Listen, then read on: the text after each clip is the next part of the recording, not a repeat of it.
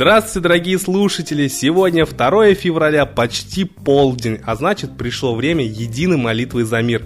И с вами сегодня Айдар. Ну и по традиции хочется начать наш эфир со слов великих людей о молитве. В 1906-1907 годах вышел свет в двух томах, составленным Львом Толстым «Круг чтения», который имел подзаголовок избранные, собранные и расположенные на каждый день Львом Толстым мысли многих писателей об истине, жизни и поведении. Вскоре по выходе этого труда автор уже начинает думать о его переработке. Ему хотелось составить новый круг чтения а, под заголовком «Курс закона Божия в виде ежедневных мыслей, как в мыслях мудрых людей, только упрощенных, доступных ребенку и в последовательности по степени важности – о Боге, о душе и о жизни. Хочется привести отрывки оттуда.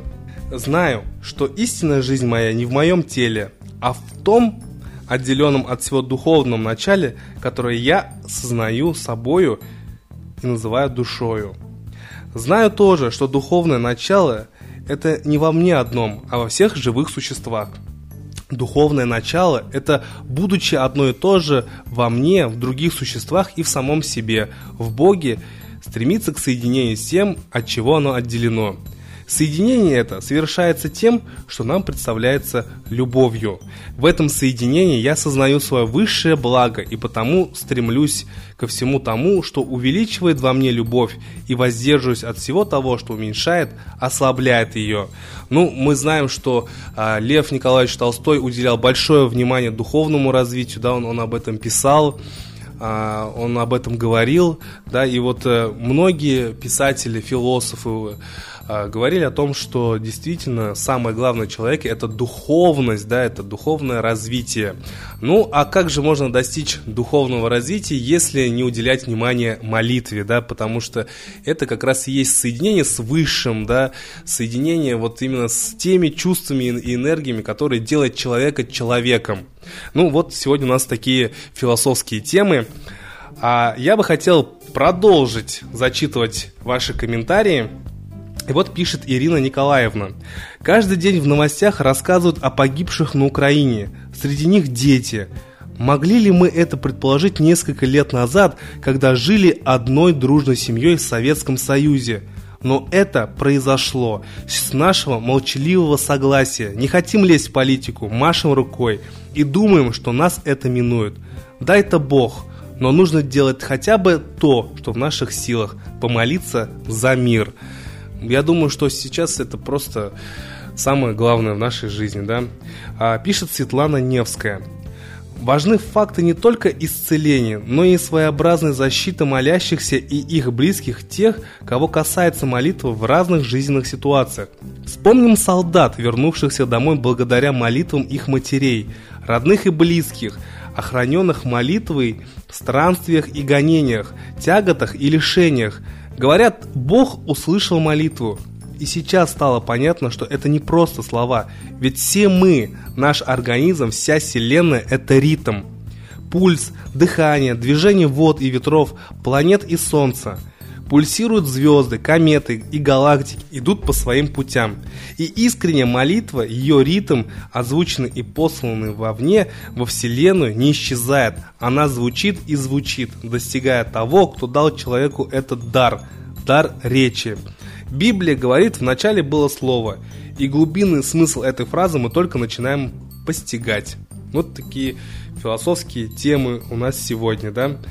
Ну, а по традиции мы бы хотели передать слово человеку, который всегда поддерживает наш проект «Молитва за мир» и уделяет большое внимание да, и большое значение молитве в нашей повседневной жизни.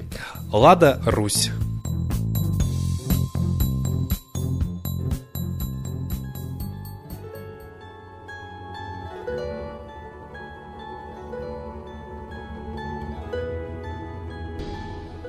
По поводу событий на Украине. Хочу сказать, что это очень хорошо разыгранный спектакль, который отводит глаза от того, что теперь Россия от продажи Западу передается к продаже Китаю. Мы, имея огромные ресурсы, постоянно находимся в руках чьих-то хозяев. Сначала западных, а теперь китайских. Не думаю, что все, что говорят русские СМИ, российские СМИ и украинские СМИ соответствуют действительности. Думаю, что идет война газовых олигархов за газовые месторождения, самые большие в мире. Причем украинские используют олигархи э, купленную армию, наемников, частные военные подразделения. Где это видно? Раньше армия защищала государство, сейчас она защищает интересы олигархов за деньги. То же самое выполняют ополченцы э, защищая интересы «Газпрома» на территории Украины. За кулисами вот этого спектакля, этих действий Олигархи газовые договариваются друг с другом, а гибнут люди. И очень много свидетельств поступает, что у этих людей изымают органы. То есть сатанизм, продажа органов и использование вот этих событий в интересах криминала абсолютно очевиден. Значит, рука руку моют, и две стороны, которые воюют фактически, уничтожают мирное население абсолютно одинаково. Никогда мирные жители ни БТР не захватят, ни самолет не собьют. Конечно, снабжается все из России. Это уже абсолютно понятно после Крыма. Почему мы разрешаем России завязывать вот эту войну на территории Украины? Почему русский народ не протестует так, как американцы требовали от президента вывести войска из Вьетнама? Мы должны требовать от Путина вывести вот этих ополченцев, которые уже издают эти города и понимают, что финансовые интересы, за которые им платили, у них проиграны, значит, они знали еще и мирное население. Почему мы молчим, русские, украинцы? Почему вы верите в национальный вопрос? Вопрос состоит только в деньгах и в газе.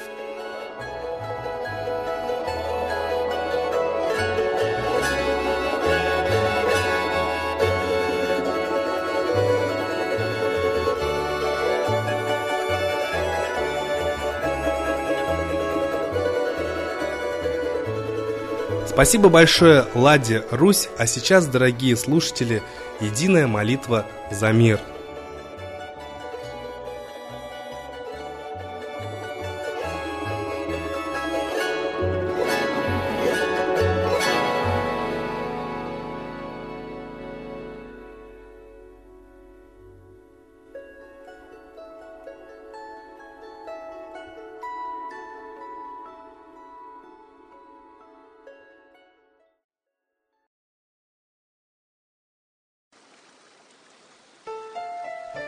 Новый порядок несет сатана.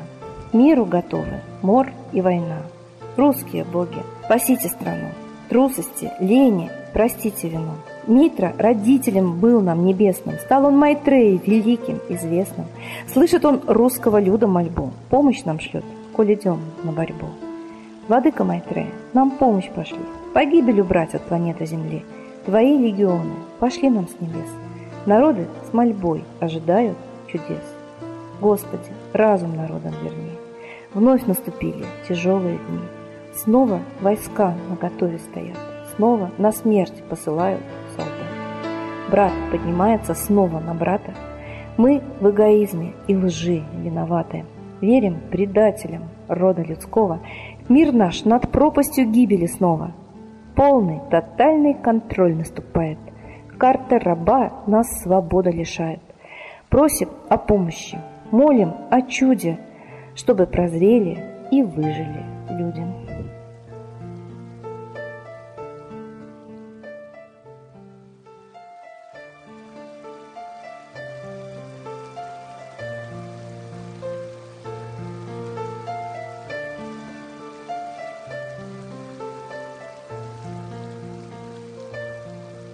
Большое спасибо всем тем, кто принял участие в единой молитве, а следующая трансляция будет сегодня, 2 февраля, без 15.06 по Москве.